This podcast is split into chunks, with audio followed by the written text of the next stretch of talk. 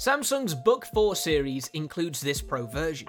It's an ultra portable light computer now featuring the AI system from Samsung's high end smartphones.